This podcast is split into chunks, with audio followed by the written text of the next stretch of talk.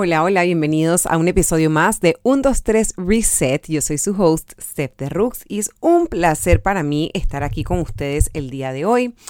En este episodio quiero profundizar un poquito más en el tema que saqué un reel hace unos días atrás, o quizás hace ya una semanita. Como les digo, mi relación con el tiempo últimamente ha estado totalmente dispersa. Pero me acuerdo que les hice este reel hablando un poco sobre la comida Em, ¿Y por qué yo no te puedo decir como health coach qué comer? Yo creo que he tocado un poquito este tema antes de entrar al mundo del health coaching. Yo iba mucho que sean nutricionistas. Me acuerdo que yo probé las famosas pastillas hidroxicot eh, porque te hacían supuestamente quemar grasa te iban a hacer adelgazar. Em, yo hice un montón de cositas y dietas y fat diets, estos que están de moda y tal, para perder peso. A mí incluso nunca se me olvida la famosa dieta de la sopa. Yo toda una semana, toda una semana, todo un día, porque la semana no la aguanté, un día entero tomando sopa, tomando sopa, tomando sopa.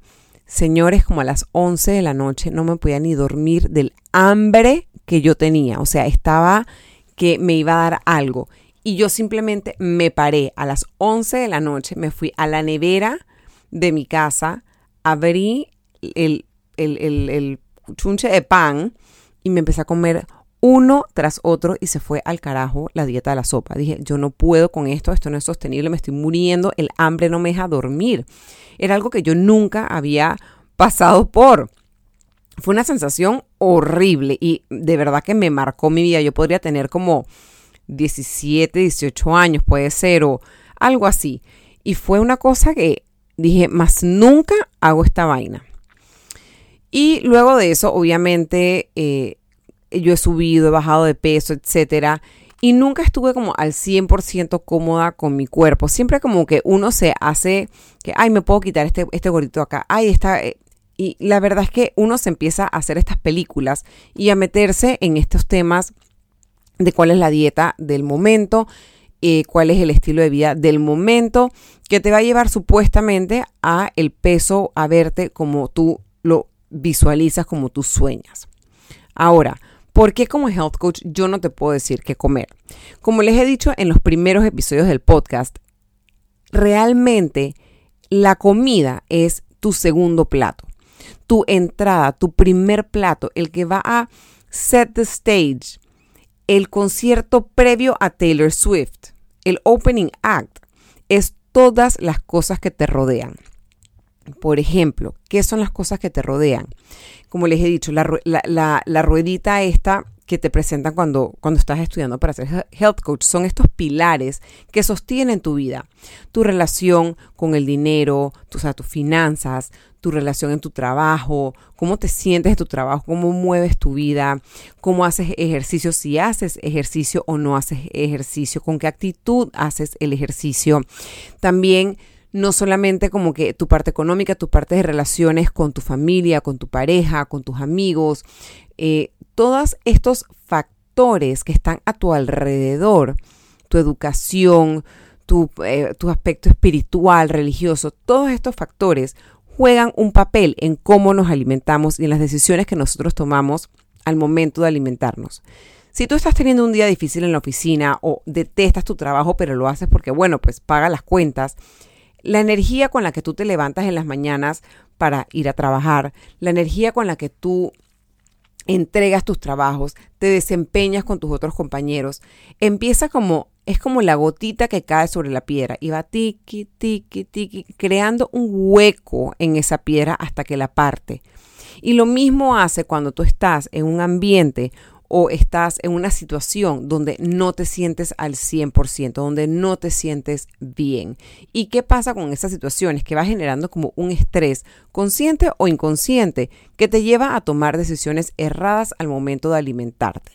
Porque una cosa muy diferente es que de vez en cuando, de cuando en vez, uno quiera comerse los dulces o picar aquí o picar allá y darse unos gustitos. Pero cuando se vuelve un hábito es donde se vuelve el problema, porque lo que tú quieres es que el 90% del tiempo o el 80% del tiempo tú te alimentes de manera saludable.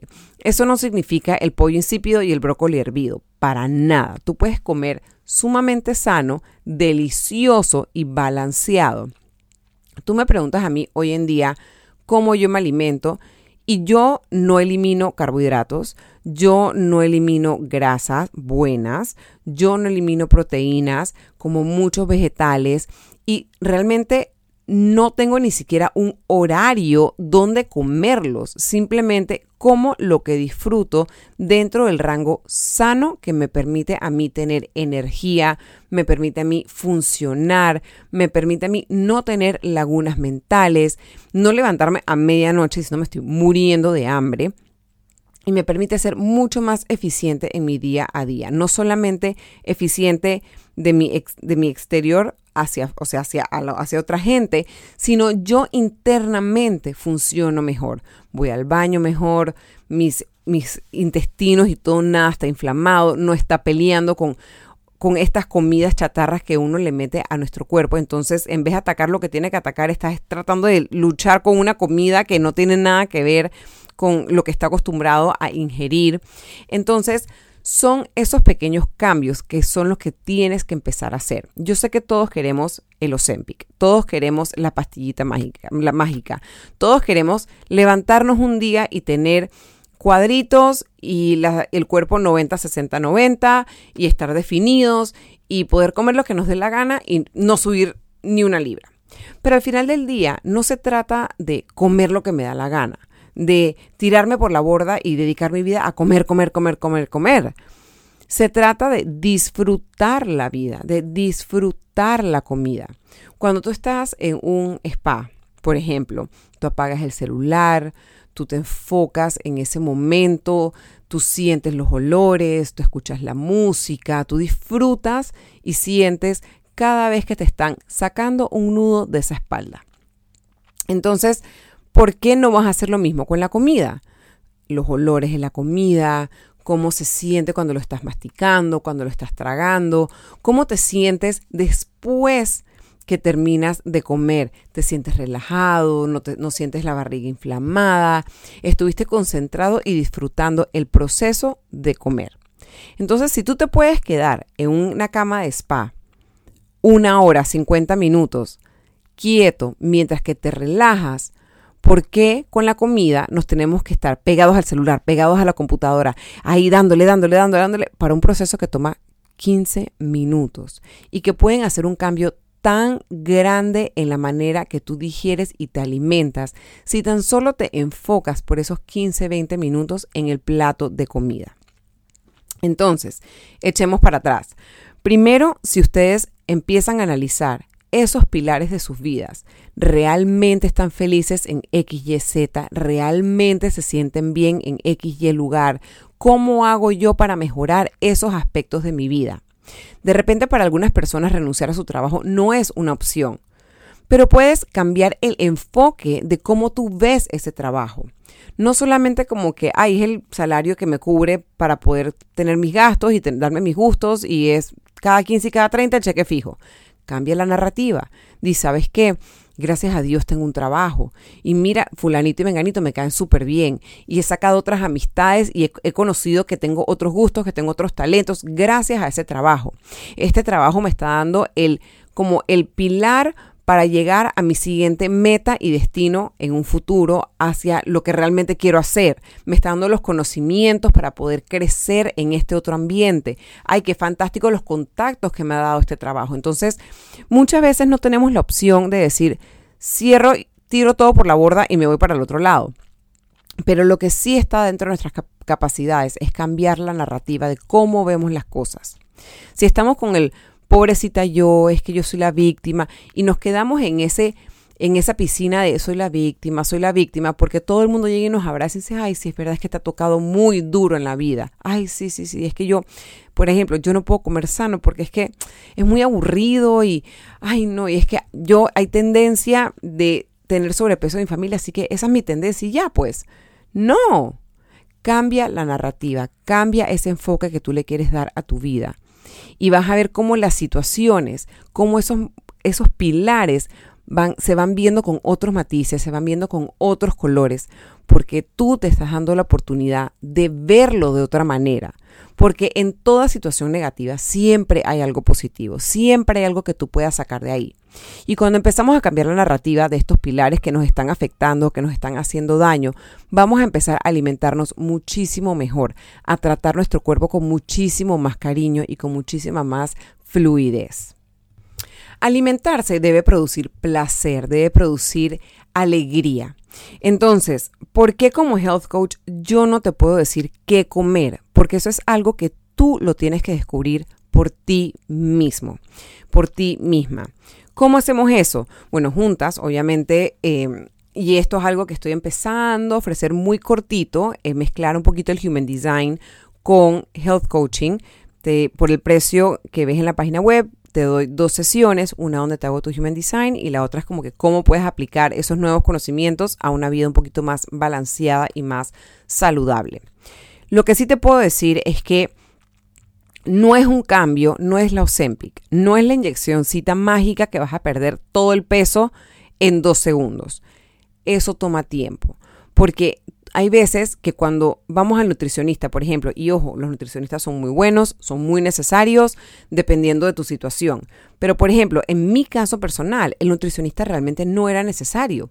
Yo tenía que sanar un montón de pilares de mi vida que fueron los que al sanarlos me llevaron a este estilo de vida totalmente sostenible, manejable y que me llevó a estar en la mejor forma física y mental de mi vida, que nunca pensé estarlo. O sea, ni siquiera cuando yo estuve en el Miss Panamá, que tenía 18, 19 años, estaba con el mejor físico de lo que, o sea, como que lo que lo estoy ahora a mis 40 años.